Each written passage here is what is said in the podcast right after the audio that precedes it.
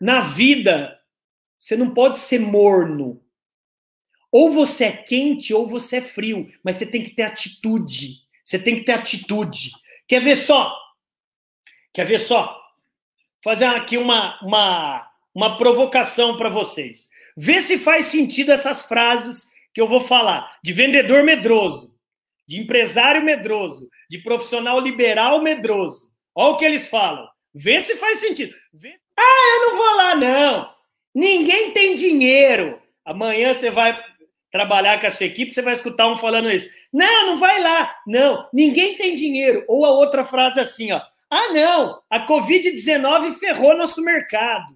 Outra frase assim: o país está em crise. Ih, não dá não, o país está em crise. Número 4, olha a bagunça que está com o Bolsonaro e Lula e, e CPI da Covid. Esse país é uma bagunça. Outra frase assim, lá ninguém compra. Olha as frases dos medrosos que vocês conhecem. Lá ninguém compra.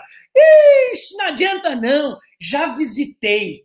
Lá o cara não tem dinheiro. Outra frase, ele não fecha nada ele não fecha nada. Esses são os capítulos do vendedor medroso. E tem mais uma, ó. Nossa tabela de preço não muda, nós não vamos vender. Você conhece algum vendedor medroso com esses mantras, é, com essas frases?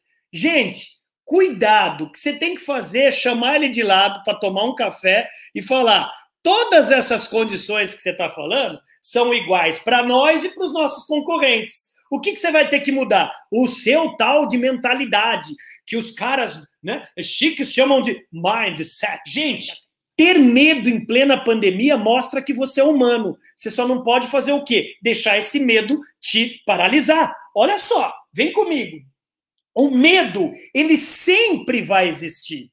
Se você está esperando uma vida sem medo, desculpa, você não é um alienígena, você é um ser humano. Segundo, você precisa, a partir de hoje, dividir a sua agenda entre prioridades. Anota aí, pega a sua Mont Blanc aí e anota aí no seu papel, por favor. Anota aí, por favor, o que, que é quente, o que, que é morno e o que, que é frio.